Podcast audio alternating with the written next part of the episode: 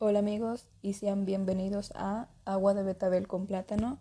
El día de hoy me encuentro yo sola eh, hablándoles de este tema que pues es de mucha controversia y que realmente no saben lo complicado que ha sido el grabar este podcast porque es un tema difícil, al menos para mí es un tema sensible, pero creo que me animé por el hecho en que quisiera compartir mi experiencia mi historia de vida, mi proceso acerca de lo que es la ansiedad.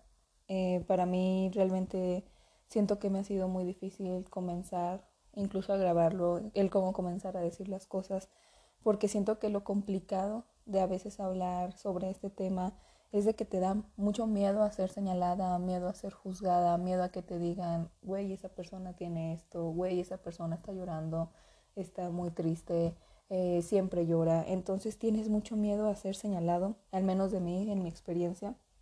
Y pues solo, no sé, o sea, lo que quiero es que al hablar de esto realmente lo que les cuente y que mi historia tenga un significado para todas las personas que me, que me siguen escuchando. Hola amigos y sean bienvenidos a Agua de Betabel con Plátano. El día de hoy me encuentro yo sola grabando este podcast. Eh, porque quisiera hablar un poco de mi proceso, quisiera compartir un poco de mi experiencia, un poco de mi historia de vida, de algo que es muy sonado quizá ya hoy en día y se trata prácticamente de lo que es la salud mental. Y yéndome claramente a lo que es un proceso que yo he pasado que es la ansiedad con episodios de depresión.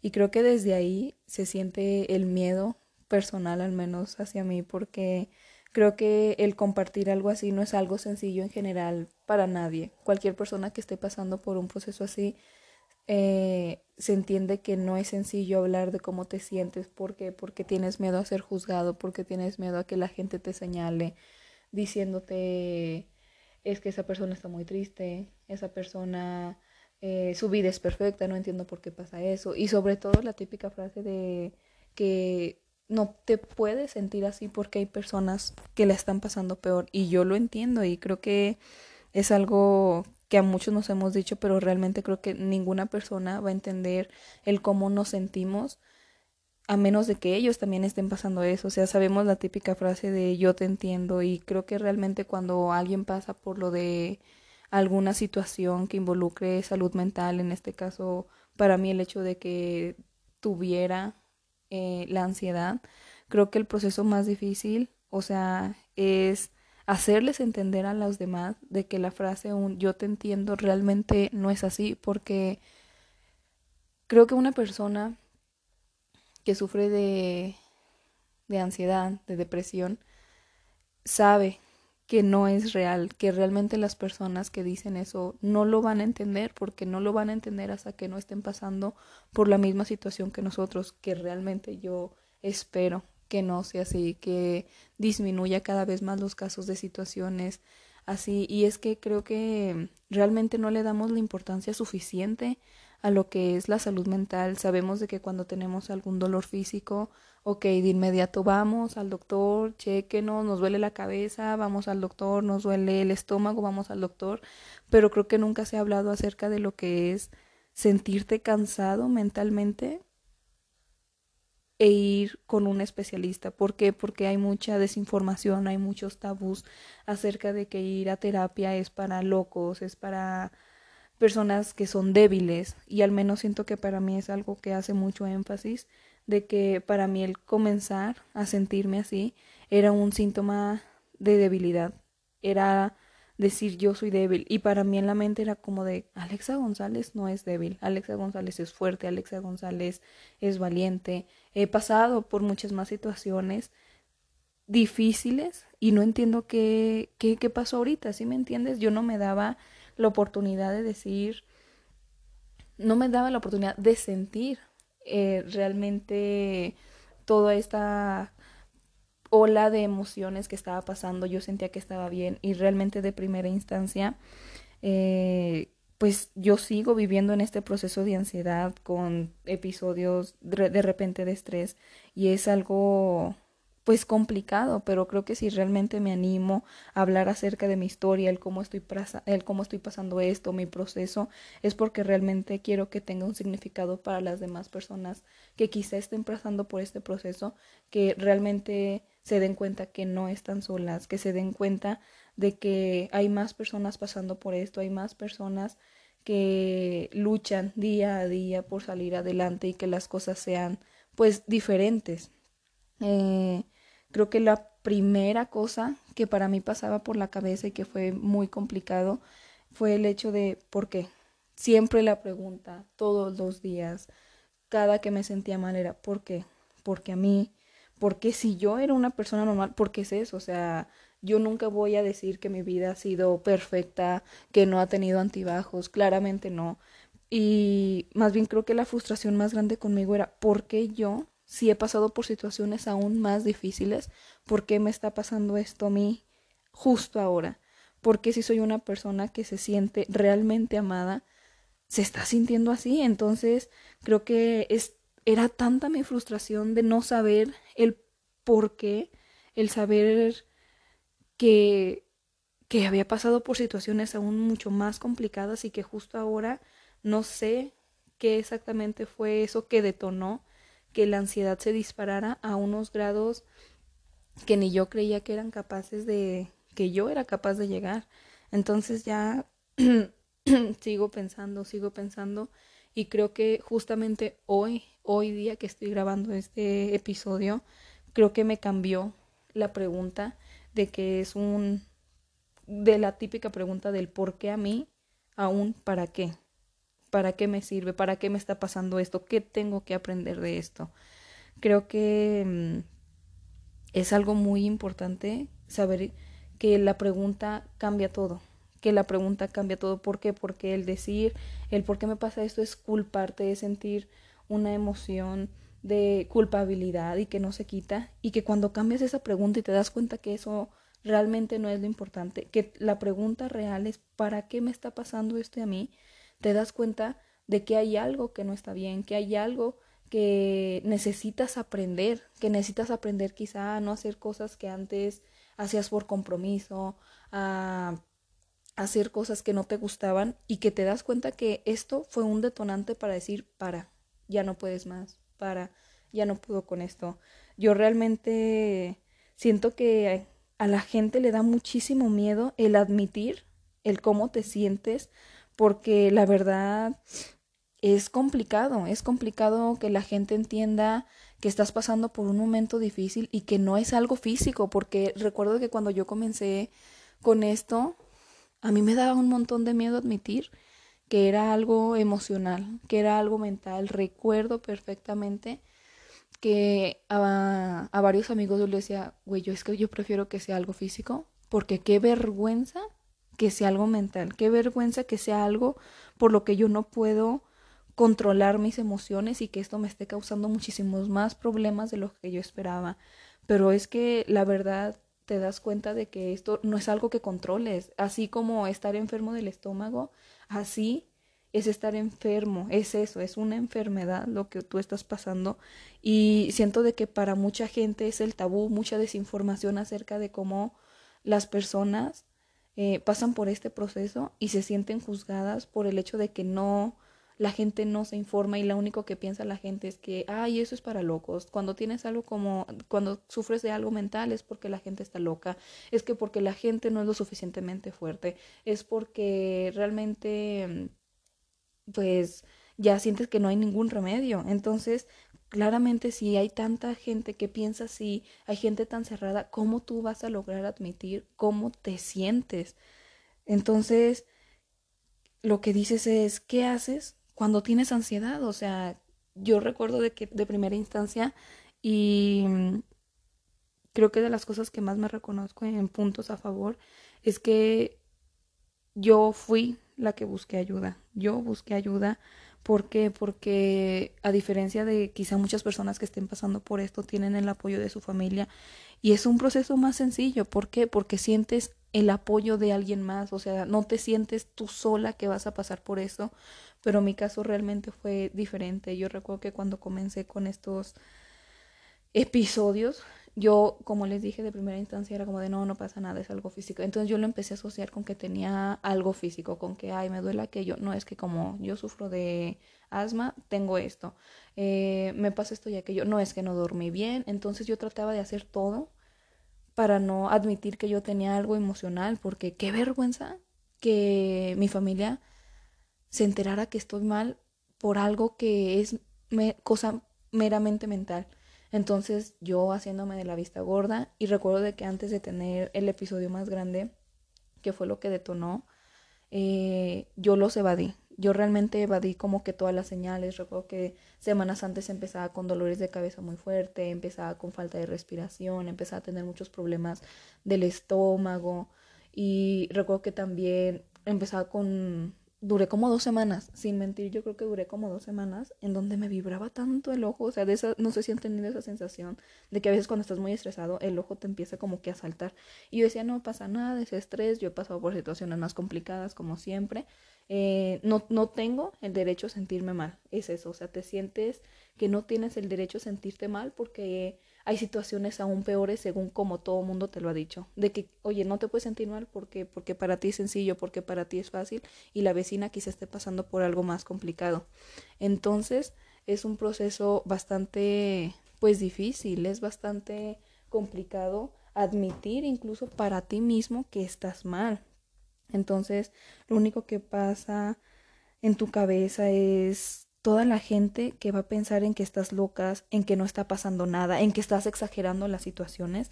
Entonces todas esas ideologías hay que empezar a quitarlas porque si no es algo que no te va a dejar avanzar. Para mí fue muy difícil entender que por muy insignificante que estuviera haciendo en ese momento lo que yo sentía tenía validez, tenía valor y tenía voto. Yo hoy en día eh, realmente creo que no lo expliqué desde un principio que yo no puedo hablar el de cómo, cómo sobrepasé la ansiedad, porque realmente yo sigo en este proceso en donde sigo aprendiendo, sigo luchando incluso contra ella. Entonces yo no voy a llegar a un veredicto de y la superé con esto, porque realmente hoy en día sigo sigo luchando, sigo superándola, sigo tratando de entender las cosas, sigo sanando los miedos que tengo.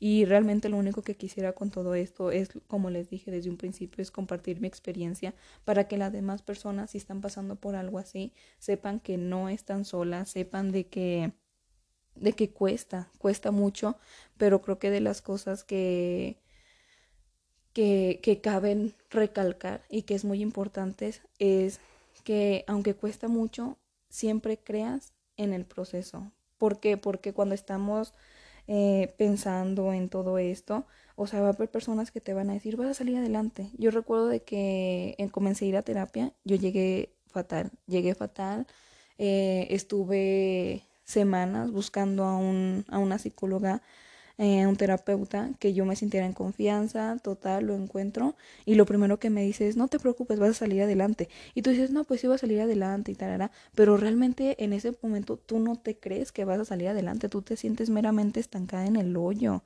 o sea, te sientes incapaz, te sientes que no vas a salir de ahí, entonces siento que como muchas personas que pueden estar escuchando esto pueden identificarse con mi historia y creo que lo único que quiero que sepan es que aunque ahorita les suene imposible, van a salir de esto, van a salir de, de esto por muy complicado que se vea, porque sabes de que siento que a mí lo que más me frustra es de que cuando voy a terapia la, la terapeuta me dice, ¿cómo vas a salir adelante? Y tú, eh, pues sí, vas a salir adelante. Pero al final de cuenta, yo misma me digo, es como de, bueno, pero tú ni estás pasando por lo mismo, como a ti se te hace sencillo decir que vas a ir adelante. Entonces, lo que a mí me hubiera encantado, lo que a mí me hubiera encantado escuchar en este proceso recién que lo inicié, es que alguien que estuviera pasando por lo mismo que yo me dijera, vas a salir adelante, porque así vas a decir, ok, esta persona pasó exactamente, obviamente no igual el proceso, pero está pasando por lo mismo que yo de cierta manera y velo, está saliendo adelante, ya lo superó, ya está en un proceso mucho más elevado que tú y tampoco te digo de que tienes que ir corriendo y órale, déjate alcanzo, claro que no, porque el proceso yo siento que para mí era lo que más me frustraba y lo que más me frustra hoy en día de que de que yo quiero correr.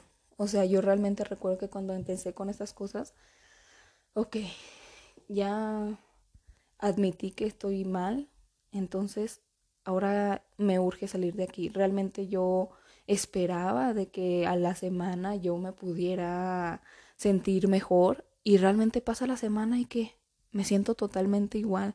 Incluso yo podría decir que no me sentía con avances. Y me, me frustraba mucho porque yo soy una persona bastante impaciente y que, que más cuando estás pasando por una situación difícil, lo único que esperas es que pase lo más rápido posible. Así te sientes tal cual. Entonces, te das cuenta de que, es, de que es algo lento, que es un proceso diferente, que quizá a la otra persona le funcionó en una semana estar bien, ok, a mí no me va a funcionar. Entonces yo recuerdo de que ya dije, ok, tranquila, espera a que todo esto, a todas las lecciones que estás ahorita aprendiendo, o sea, te van a ayudar a salir, o sea, vas a poder lograr, vas a salir de esta.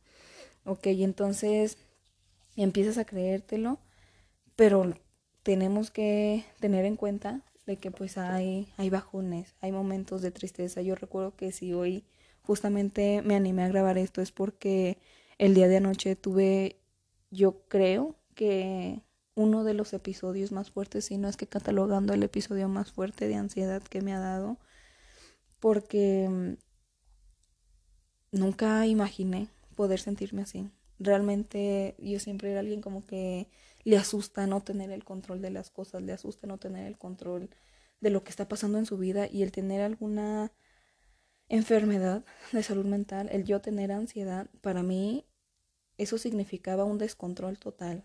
Era yo no tener control de absolutamente lo que pensaba, de lo que hacía y, y del cómo me de cómo el sentirme. Entonces, si yo pudiera describir la ansiedad, en una palabra es sentirse en un hoyo oscuro, o al menos a mí, al menos yo lo siento así.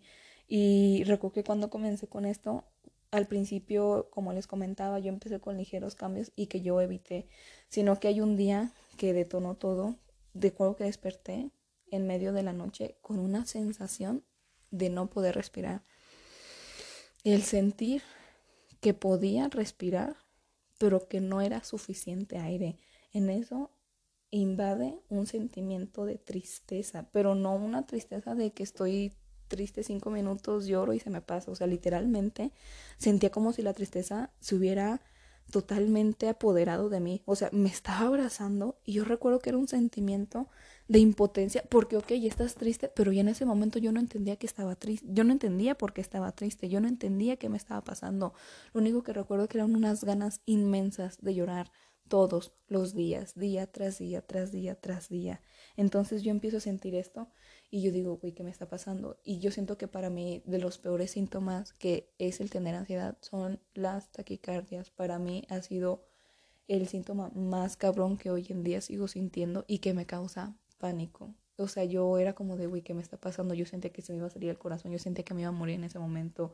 Y después de eso vienen los pensamientos intrusivos que no mames, qué cabrón es no tener control de lo que piensas. Y sobre todo, qué cabrón es no tener control de los pensamientos negativos que estás pensando.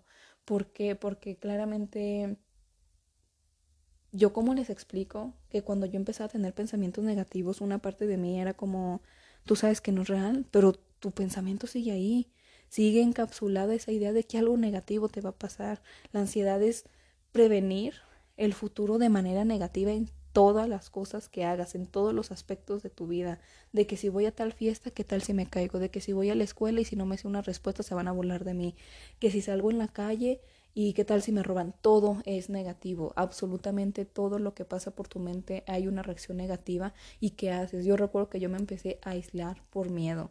Recuerdo de que me quedaba en la cama los primeros días y no quería salir. Y cuando tenía que salir, yo recuerdo que salía a la, a la calle con miedo, pero con un miedo horrible. O sea, yo sentía, se los juro, que me iba a desmayar, me sentía mareada, sentía que me iba a morir. Así, sentir ansiedad de sentir que te vas a morir en cualquier momento porque no tienes un control de lo que tú estás pasando. Entonces empiezo a sentir todo esto y yo, güey, ¿qué me está pasando? ¿Qué me está pasando? Recuerdo que fui al médico. El médico me recetó medicamentos para algo físico porque yo evidentemente no le iba a decir como de que, ay, es que también me está pasando esto. Porque qué vergüenza que el doctor viera de que también podría ser algo emocional. Entonces voy, me tomo los medicamentos, yo veo que estos medicamentos no están haciendo absolutamente nada y me empiezo a preocupar. Yo recuerdo que pasé como cuatro días sintiéndome literalmente la peor persona en el estado emocional del mundo. O sea, yo sentía que no podía con nada, yo sentía que me estaba llevando la fregada. Entonces, todavía de que yo me sentía así, era sumarle de que en mi casa nadie sabía el cómo me estaba sintiendo. Y no era de que, mm, no porque no se dieran cuenta, realmente, o sea, por, por cuenta de ellos, sino porque yo tampoco quería que ellos se enteraran el qué me estaba pasando a mí. ¿Por qué? Porque yo no tengo el apoyo familiar que muchos tienen o que muchos quisieran. Yo realmente el decir el cómo me sentía iba a ser las típicas cosas que como ya les había dicho era como pues no te sientas triste, miras esta cosa, distráete en aquello. Siento que se les hace muy fácil el decirle que me siento de tal manera y encontrarles soluciones sencillas que yo que más quisiera, la verdad, que así fueran, de que, ok, ponte a hacer cosas, que con irme a poner a barrer, con irme a poner a recoger el cuarto, las cosas me cambiaran totalmente diferente la manera en que estaba pensando. Entonces yo no quería que nadie se enterara porque yo sentía, y yo estoy casi segura hoy en día de que juzga mucho al menos mi familia en ese sentido de cuando tienes algo mental, porque te tachan de loco, ¿por qué? Porque no hay, porque no hay información verídica, hay un montón de desinformación, porque el hecho de decir yo voy a ir al psicólogo es sinónimo de que, ay, es que algo le está pasando muy mal, o está loca, ya no se va a componer. Entonces yo tenía que ocultarlo, yo recuerdo que fue el médico, voy al médico, le empiezo a contar todos los síntomas, porque empecé a tener hasta problemas del estómago, y yo siento que lo que para mí detonó un miedo excesivo fue el que dejara de comer. Yo siempre he sido de tener quizá en momentos atraconcitos, cosas así, de que ansiedad y vamos a comer. Eh, pero para mí esto fue un cambio literalmente 180 porque de pasar a que comía algo normal, comía bastante. A mí me encanta la comida, el apetito, tarará, siempre tenerlo en ese sentido.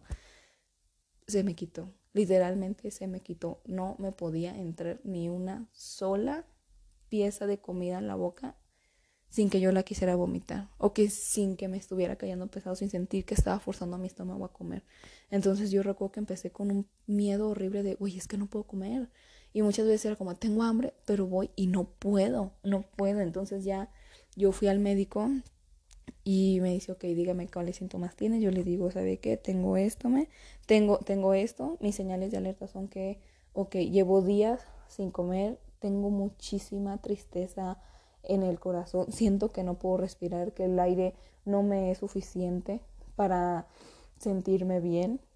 Empiezo a tener taquicardias, los malditos temblores de que sientes que, o sea, no tienes un control de tu cuerpo. O sea, imagínate cuán dañado ya era sentirme enfermo de manera mental como para que mi cuerpo también lo empezara a resentir. O sea, la frustración que es que, que ya no solo se, que ya no solo hay un problema aquí en tu mente, sino que eso mismo ya no pudo con la sobrecarga y tiene que pasar a manera física para que te des cuenta que hay algo que está mal. Entonces, no mames, yo me empecé a asustar y yo recuerdo que en ese momento lo que pensaba era como de, güey, me voy a morir. Ok, traigo, me da, empezaba a dar la taquicardia y decía, güey, ya se me va a parar el corazón, empecé a tener miedo de que me iban a dar embolias, que me iba a dar un paro cardíaco, todo. O sea, yo empecé como en un mood hipocondríaca de que, güey, ya no voy a poder salir de esto. Así, horrible. Entonces yo recuerdo de que, pues yo no quería que nadie viera cómo lo estaba viendo, porque pues si para mí era complicado verme, porque ya no me reconocía. O sea, yo recuerdo que me veía en el espejo y decía, güey, no queda nada de lo que Alexa era antes, no queda nada de cómo Alexa era feliz siempre y ahorita no hay día en que no pare de llorar. Entonces yo recuerdo de que le platico eso al doctor y me dice, ¿sabes qué? Es ansiedad. Y yo, ¿cómo? O sea, ¿cómo es, cómo es posible? O sea, ¿cómo? O sea, yo recuerdo que para mí se me hace imposible porque para mí tener ansiedad era de que tenerla claro, o sea, por estrés, cinco minutos y se te va. O tienes un examen bien cabrón eh, en lo que ves el examen y se te va. Yo llevaba cuatro días sintiéndome de la chingada. Y yo decía, esta madre no se va. Entonces se cuenta de que me empieza a recetar antidepresivos. Antidepresivos y yo no sé qué tan buena idea fue esto, porque yo siento de que para, obviamente, el doctor, médico, acá, manera física, él se va a encargar de que físicamente estés bien, pero él no sabe ah, con tanta certeza cuando emocionalmente tú estás mal. Y para eso hay profesionales, que a lo que voy es claramente los terapeutas, los psiquiatras, los psicólogos. Pero yo dije, ok, güey, yo me voy a tomar la pastilla. ¿Por qué? Porque en ese momento yo lo único que quería era salir ya de ese hoyo. O sea, yo me sentía atascada, pero hasta el fondo, literalmente oscuro. No podía ver ni una sola luz porque pasa esto y siento que lo peor de todo fue cuando me empieza a dar insomnio. Y no insomnio de que, ay, no tengo sueño. Me quedo desvelándome viendo el teléfono, me quedo viendo películas. No, era un sueño de que comenzaron a darme ataques de pánico y para mí era algo bastante nuevo. Nunca había experimentado lo que es un ataque de pánico y creo que narrarlo nunca va a hacer énfasis al realmente cómo se siente y cómo realmente el tú está teniendo un ataque de pánico, te sientes literalmente hundido, sientes que no hay palabras suficientes para que en ese momento te pase la crisis. Entonces recuerdo que llego, me tomo la pastilla, yo en mi mood de que va a pasar, no pasa nada, y ese primer día me empiezan a dar crisis de pánico, pero horrible, un miedo espantoso a que todo va a salir mal, a que no puedes salir, en que te vas a quedar estancado, en que no eres lo suficientemente fuerte, en que no eres valiente, en que sientes de que en cualquier momento quedaste. Y yo recuerdo que en ese momento lo único que decía es como de, güey, no me quiero morir. ¿Por qué? Porque yo ya medio podía entender que era a lo que se veía tan asociado el que yo empezara a tener ansiedad y era el que yo no estaba el que yo no estaba viviendo como yo quería, estaba viviendo como los demás querían. Entonces yo recuerdo que decía, güey, me voy a morir y yo en mi mente era como de, güey, le tengo un chingo de miedo a la muerte, que, que miedo tarara. Y realmente tiempo después, incluso hasta hace una semana, realmente sin mentir, me di cuenta que no era tanto el miedo al, al morirme, era el tanto el miedo de que no estaba viviendo, aunque no estaba viviendo como yo quería, porque claro que estaba viviendo, viví 22 años, he vivido 22 años, pero no de la manera en que yo quería, estaba enojada, estaba frustrada, y es eso, o sea, recuerdo que en medio de las crisis me daba unas olas de coraje, de frustración, de emputamiento que yo ni las aguantaba. Entonces se cuenta de que ya no solo era algo mental, sino que también se reflejó en un dolor físico y eso te quema los sentimientos, te quema toda el alma. Yo recuerdo de que duré como cuatro días literalmente sin dormir, literal llegaba la noche y a mí me aterraba que llegara la noche porque porque durante la noche ya no tienes cosas que hacer, lo único que tienes que hacer es estar en tu cama y para mí que era pensar cosas negativas, pensar que me iba a morir, pensaba que tenía cáncer, pensaba que tenía de todo. Y me aterraba tanto de que me fuera a morir y no hice todas las cosas que yo quise. Me aterraba tanto de que ya no podía tener un control de lo que yo estaba pensando, de que era como de, güey, tú, no, tú realmente no estás pensando esto, pero el pensamiento era tan grande que se me metía en la cabeza y no salía y no salía y no salía. Y de repente no tener ni siquiera como un control de mi respiración, para mí siento que también ha sido de las últimas cosas que he podido dejar porque hoy en día no he podido dejar ese, esa señal de, de alerta, no he podido dejar ese síntoma de, de, la ansiedad. Es lo último que he podido dejar porque es, es, bien cabrón. Fue con lo que empecé y yo recuerdo que yo para mí desencadenó un chingo de pensamientos de que yo tenía algo físico, de que yo me iba a morir, de que me estaba dando un pinche paro cardíaco. Yo no, no puede ser. Yo empezaba con un miedo espantoso y yo creo que van a decir que como chingo con eso, pero es que la verdad no hay una manera de describir cuánto miedo se apoderaba de mi cuerpo, que literalmente había un punto donde ni siquiera me podía mover de la cama. Donde yo me moviera dos segundos de la cama para voltearme al lado izquierdo, no mames, ya empezaba con la crisis de pánico porque sentía que algo malo me iba a pasar durante esos dos minutos. Yo sentía que en cualquier momento, no sé, estaba en el cuarto, me levantaba, iba al baño y en ese momento me resbalaba y me iba a morir a la chingada. Entonces era un miedo que yo no podía controlar, era horrible, o sea, pero horrible. Entonces yo, yo estaba como que bien frustrada también conmigo porque era como de, güey, un chingo de frustración por no tener un control, era un chingo de frustración porque las pastillas que ya me estaban recetando yo sentía que no me estaban haciendo absolutamente nada. Yo sentía que el tiempo se me estaba yendo de las manos como agua y era una frustración de yo querer tomarlo y se me resbalaba literalmente entre los dedos. Entonces era como de, güey, no mames, ¿qué me está pasando?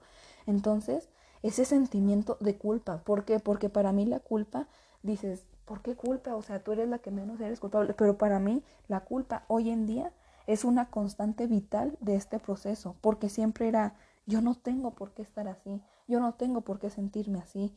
o sea, hay personas peores, en situaciones mucho peores que yo, y veme aquí yo sufriendo por nada. ¿Por qué? Porque también dices, estoy triste, pero ni siquiera yo sabía por qué estaba triste. No puedo decir, estoy triste por esto. No, literalmente yo solo te sientes esa culpa de que, de que no estás logrando, que no estás logrando ser lo suficientemente fuerte como para afrontar ahorita lo que está pasando por tu cabeza. Y era una culpa horrible que hoy en día me sigue eh, aquí acechando, o sea, de manera constante. Hoy en día el dejar esa culpabilidad es muy, muy cabrón. Era una culpa horrible de verme así tal cual estaba. Era una culpa de Dios decir, güey, ¿por qué no puedes estar como antes? ¿Por qué no te puedes sentir como antes? Entonces, no, no, no, o sea, era una frustración y horrible. Entonces ya eh, para mí siempre fue ese proceso, fue eso. Hasta hoy en día logro entender que todos podemos pasar por este proceso por muy bien o mal que estemos.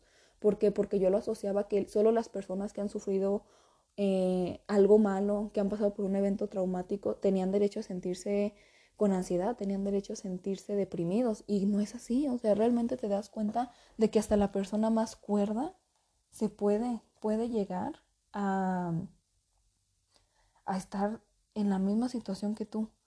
Entonces es como de, te sientes a veces, yo sentía como que desesperanza, porque era como de, güey, si la persona más cuerda del mundo pasa por esto, imagínate yo que he sentido que he pasado por situaciones más cabrones, pues ¿cuándo me voy a aliviar? Entonces yo recuerdo de que para mí empezó la frustración como de que, güey, ¿qué me pasaba en esos días? De que, que desencadenó todo esto. Y era una frustración porque yo no lograba identificar qué era lo, lo, que me pasó como para yo desencadenar todo este proceso de miedo, todo este proceso de desesperación, todo este proceso de ansiedad. Y yo no hallaba respuesta hasta que realmente me di cuenta de que no fue algo que, que pasó justo en el momento que tuviera gran impacto, sino de que yo ya había pasado, como les dije, situaciones muy cabronas. Y lo que pasó es que se me acumuló todo y de repente con una cosita que pasó quizá por esos días, por el estrés de la escuela, por esto, aquello, fue la gota que derramó el vaso para que desencadenara absolutamente todo. Entonces yo estaba pasando por múltiples duelos, o sea, había pasado por situaciones traumáticas de chica, por situaciones traumáticas de adolescente y situaciones traumáticas de hoy en día como vida adulta, que para mí era muy cabrón. O sea, realmente yo recuerdo que en ese entonces estaba tan enojada por todo lo que me había pasado. O sea, yo recuerdo de que yo me empezaba a culpar o sea, que había pasado por situaciones que yo no quería, pero al final de cuentas yo las aceptaba. Y era como que una frustración como de, güey, nunca has puesto límites, nunca has puesto límites en tu vida, nunca has puesto, nunca has dicho que no a algo que no quieres realmente. Entonces, güey, qué horror. Qué horror llegar a los 22 años y darte cuenta de que toda tu vida, o al menos hoy en día la sigo sintiendo así, no es tuya. Te das cuenta que todo lo que has hecho es para complacer a los demás, te das cuenta de que te ha tocado aguantarte, ser la fuerte, ser la valiente, ser la capaz. Y, y qué culero, qué culero tener una mentalidad tan jodida como para todavía sentir que todo lo que pasaste no era tuyo y hoy en día de echarte la culpa, o sea, echarte la culpa de que todo, todo, todo, todo es culpa solo tuya. Y sobre todo de que el tener ansiedad, el que tener depresión se asocia a un sentimiento de debilidad, se asocia a que no eres lo suficientemente fuerte. Güey, a mí me estaba llevando la fregada. Yo recuerdo que había días donde me la poseían pasar llorando y llorando y llorando y llorando y llorando y llorando y llorando. Y o sea, y yo todavía era la culpa de que, ok, quizá mi familia no sabe nada de esto. Y también era como de, güey, imagínate estar pasando tú por el duelo y aparte ocultar el duelo para las personas con las que vives, pues el doble de difícil. Pero para mí realmente la culpa era de que amigos, que mi novio, que me habían estado apoyando en ese proceso, estuvieran sufriendo lo mismo que yo. Porque, porque una persona que sufre de ansiedad, que sufre de depresión, no solo ella está lastimada, sino que también las personas que le importan a tu alrededor están sufriendo. yo era de que, recuerdo de que veía a mis amigos, de que veía a mi novio, y yo trataba de como darles mi mejor cara, darles mi mejor versión, y yo por dentro muriéndome, pero realmente para mí yo prefería mil veces llevar el duelo yo sola que sentir que alguien más lo estaba dañando. Y realmente siento que para mí ha sido muy difícil desprenderme del proceso en que, en que tengo que estar sola pasando por situaciones así, pero que muy en el fondo estar sola me aterra, me aterra. Y yo recuerdo de que mm, incluso hoy en día muchas personas que son muy cercanas a mí ni siquiera les he dicho el cómo me sienten y que si lo escuchan va a ser completamente nuevo. Es el que si no se los he dicho es porque me asusta que si para mí está siendo un desafío bien cabrón y que a veces siento que tiro la toalla, imagínense para, para ustedes cuán cabrón también no va a ser el verme así, el ver que soy una Alexa completamente diferente, el ver que Alexa ha dejado como que ese brillo de lado, me aterra mucho de que el proceso sea tan cabrón que prefieran irse. Y el quedarme sola a mí me aterra. Yo recuerdo que en mis momentos de pánico yo, yo no podía estar sola en la noche. Le hablaba a mi tía, le hablaba a quien sea, porque yo quería estar el menos tiempo posible sola. Y qué cabrón, porque había veces en donde me lo aguantaba y yo decía estoy bien por no preocupar a los demás, por no asustarlos, porque no se sintieran mal. Entonces es horrible, es horrible porque sientes de que realmente dentro de ese hoyo que tú estás estancada no hay luz, no hay luz. Y hoy en día me encantaría, hoy en día me encantaría decir, güey, hoy ya estoy llegando a esa luz. La verdad, cuando siento que ya voy ahí escalando, me doy para abajo. Y ya, hasta ahí, siento de que retrocedí muchísimo. Les digo, ayer para mí fue un día muy cabrón. O sea, realmente recuerdo que cuando yo estaba pasando por las crisis de pánico, lo único que yo quería era como que romper todo aventar, gritar, enojarme, llorar, pero de manera desenfrenada. Pero yo decía, güey, no te va a ganar. O sea, tú tienes que tener control de este sentimiento. Y creo que el día de ayer realmente perdí ese poco control que yo sentía ante una situación así. Realmente me dejé ver totalmente vulnerable. Recuerdo que grité, lloré. Tuve pensamientos bastante negativos, tuve pensamientos de ya no querer vivir.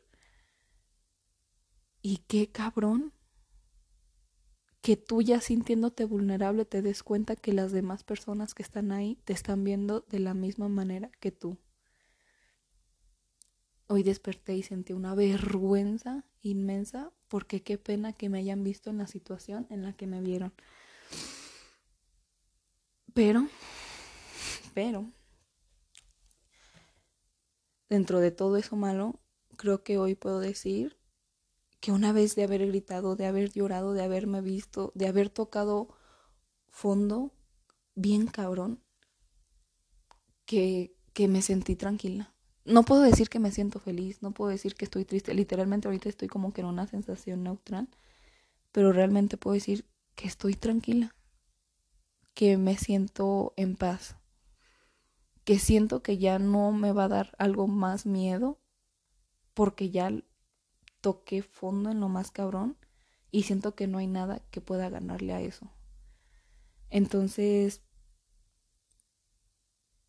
ay no, qué horror. Creo que cuando tú estás llevando un proceso así, es muy difícil ver que hay un futuro porque lo único que yo pienso es que no hay una solución y que no voy a poder salir de ese hoyo, que literalmente estoy estancada. Y como yo les dije, quizá no les estoy hablando desde un punto donde ya lo he superado, pero creo que hoy, hoy realmente puedo decir que sí hay solución. O sea, hoy realmente tengo la certeza de decir, va a pasar. Va a pasar, pero va a pasar a tu ritmo, no va a pasar cuando tú quieras, va a pasar cuando realmente te sanes de raíz. ¿Por qué es eso? Para mí cuando tenía situaciones así, yo las ignoraba, yo las ignoraba porque no quería darme cuenta que algo estaba mal, no quería darme cuenta de que algo me estaba pasando. Y simplemente como que entre comillas la sanaba, pero realmente nunca les di la importancia suficiente, nunca sané de raíz. Y siento que es lo que hoy puedo decir con certeza, de que es el enfoque más grande que tengo. El sanar para mí, el sanar para las personas que me quieren, el sanar para las personas que ahorita están en el proceso ayudándome en toda esta situación es muy, muy importante. Realmente mm, estoy aterrada, estoy aterrada porque aunque confío ahorita en el proceso, de repente te llega una oleada de, de desesperanza, de desilusión. Y siento que ahí es cuando más aferrado te tienes que quedar a, tus ideales. Te tienes que creer, te tienes que hacer creer que el cambio es posible en ti. Y siento que durante este proceso que ya llevo aproximadamente ya dos meses, nunca me lo creí. Nunca creí que el cambio para mí fuera posible. Porque yo estaba tan atascada en el miedo, sumergida en mis miedos, sumergida en que era incapaz, sumergida en que, en que no fui fuerte, sumergida en la vergüenza, sumergida en todas las ideas, en todos los pensamientos de qué van a decir los demás de mí cuando se enteren que estoy pasando por algo así. Literalmente no, no me la creía y realmente yo espero que la próxima vez que tenga la oportunidad de hablarles de esto, eh, hablarles y decirles Em, que me siento orgullosa de haber superado, de haber sanado esto que me está pasando. Y no sé, es, es bien cabrón, o sea, sentirte en este proceso porque realmente todo en lo que crees, todo en lo que tú veías, en lo que creías posible se te derrumba. Yo recuerdo de que todavía en situaciones mucho más cabrón, yo todo, todo se me, se me derrumbó, se me derrumbó las ganas de ir a la escuela, se me derrumbó las ganas de salir, se me derrumbaron las ganas de hacer las cosas que me apasionaba, se me derrumbó la Alexa González que yo veía fuerte, capaz y valiente, yo realmente me sentía destruida. O sea, es bien cabrón reconocerte como persona que ya no está esa Alexa que, que veías que era capaz de sobrellevar cualquier cosa que se te antepusiera es, bien complicado. Entonces, yo recuerdo de que mm, nuevamente narrando lo que estaba, empiezo a, a tener problemas con, con que los medicamentos no funcionaban y yo dije, güey, aquí nadie me va a ayudar. Aquí para empezar, nadie sabe por lo que estoy pasando. Aquí mi mamá ni idea de qué chingos tiene Alexa. Seguramente está pensando que es una huevona porque no se levanta, porque no hace nada, porque no tiene ganas de moverse ni de nada. Entonces yo dije, ok, güey, no te va a ayudar ellos. Entonces, todavía era esa frustración, todavía era esa frustración de que realmente, si se escuchó el teléfono, una disculpa, según yo lo puse en silencio y sonó a madres. Pero todavía era esa frustración de decir, ok, tengo a mis amigos que quizá pueden entender este proceso por el que estoy pasando, pero era una vergüenza ir a decirles cuán derrotada me sentía. Entonces yo dije, ok, también mis amigos no me van a poder ayudar. ¿Por qué? Porque en ese sentido yo no quería que ellos me ayudaran, no porque ellos no quisieran.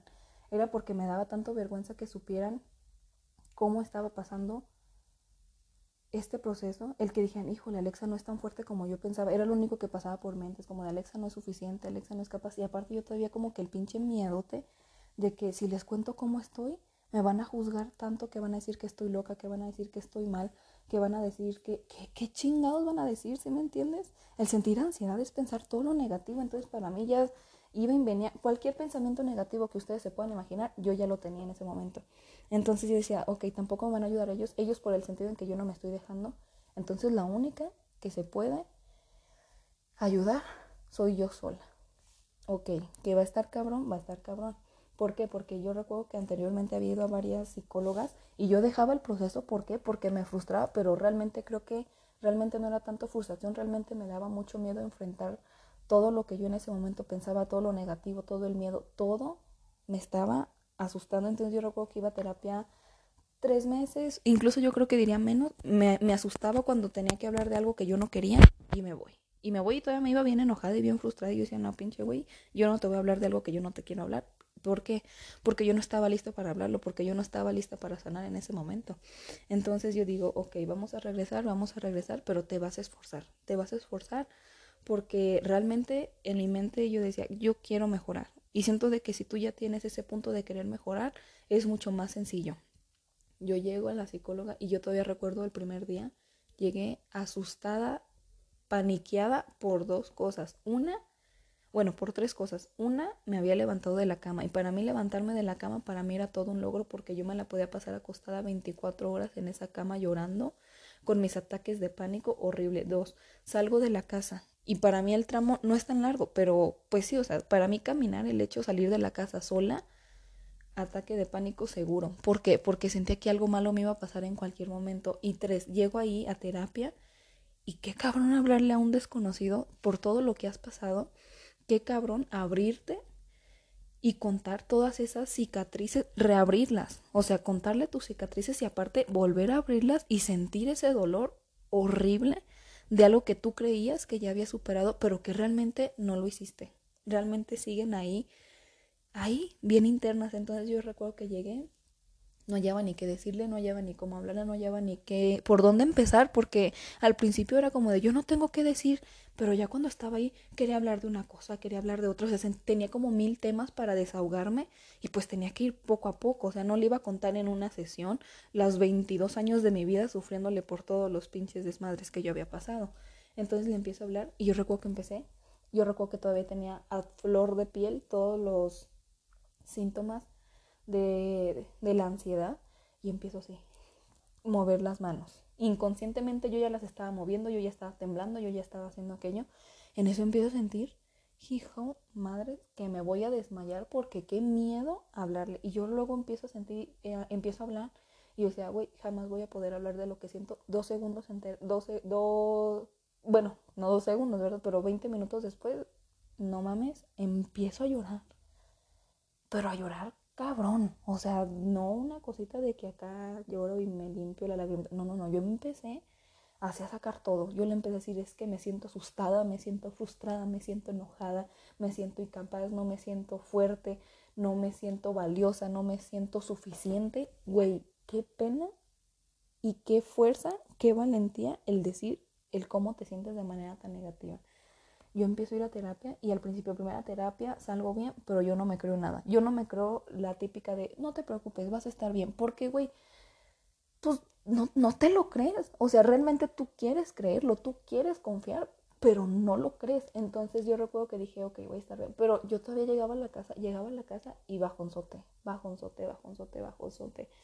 Eh, entonces decía, güey, esto no me va a funcionar, no está funcionando, no estoy sanando, no estoy progresando. ¿Por qué? Porque realmente mi progreso es lento, mi progreso no es corriendo, pero en ese momento yo no lo podía entender, en ese momento yo lo único que quería era de que si voy a terapia hoy, para la siguiente sesión, órale como nueva. Entonces yo regresé a la siguiente sesión y yo otra vez enojada porque, güey, es que no estoy sanando, es que no estoy frustrándome. Y justo ahí me dijo algo muy cierto la psicóloga que yo de manera inconsciente lo sabía, pero realmente nunca me pareció algo, ¿cómo se dice? Algo importante, algo de importancia y era el de te estás exigiendo demasiado. Y yo como de, güey, o sea, exigirse está bien porque pues logras metas. Y me decía, no, no, no, no, no, está bien, pero te estás exigiendo demasiado. Y te estás exigiendo demasiado no solo para ti, sino para los demás. Y ahí, pinche cubetazo de agua fría, porque me di cuenta que sí. O sea, que si yo estaba exigiéndome sanar, no solo era por mí, era exigiéndome sanar por los demás, era exigiéndome sanar porque yo ya quería que los demás me vieran bien, era exigiéndome porque ya no quería que eh, en mi casa me vieron así. No era tanto, era exigencia de que tienes que hacer las cosas. Yo recuerdo que ese primer día yo quería llegar y pinche mm, limpiar, yo creo que de pie a cabeza mi casa solo para tener distraída la mente porque yo no quería sentir el dolor. Entonces yo me estaba exigiendo de manera muy negativa el cómo salir de todo este proceso. Entonces me doy cuenta, regreso a mi casa y yo, yo, yo me puse a pensar, me tiré a la cama otra vez llorando como siempre. Y dije, güey, sí es cierto, te estás exigiendo no por ti, te estás exigiendo demasiado, déjalo ir. Pero luego era como que, ok, tuve como dos días buenos en esa semana y yo dije, para mí es ganancia, pero yo sentía que no era suficiente. Ahí va de nuevo la pinche exigencia, como siempre. Yo decía, ok, sané dos días, pero todos los demás me fue de la chingada, no es suficiente. Y ahí la psicóloga me dice otra vez, oye, oye, oye, párate.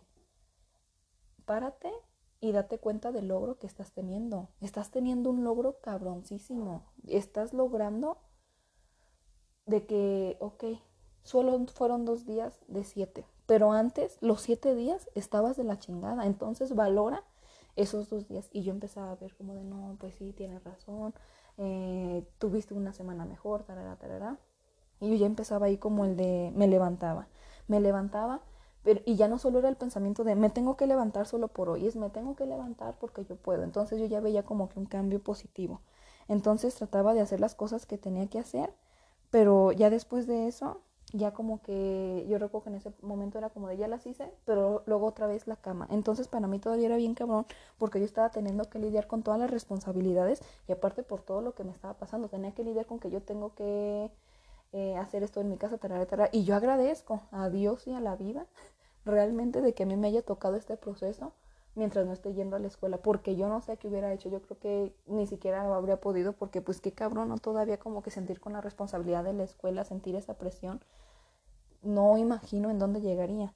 Entonces yo recuerdo de que mm, de que ya yo pensaba eso, pero luego poco a poco me fui levantando por gusto, me fui levantando a hacer metas y de repente no les digo de que todo va subiendo, o sea, de repente yo iba así de que en mood escalando y de repente, órale, bajonzote bien cabrón. Y eso es un claro ejemplo de lo que me sucedió el día de ayer. Para mí ayer fue, creo que lo más profundo que no que he podido caer y sin embargo hoy puedo sentir que anteriormente hubiera sido como de, no, güey, ya me quedé ahí estancada. Hoy en día puedo decir, ok, llegué hasta abajo, pero te vas a levantar. ¿Por qué? Porque ya lo hiciste, porque ya lo has hecho y te tienes que esforzar lo suficiente.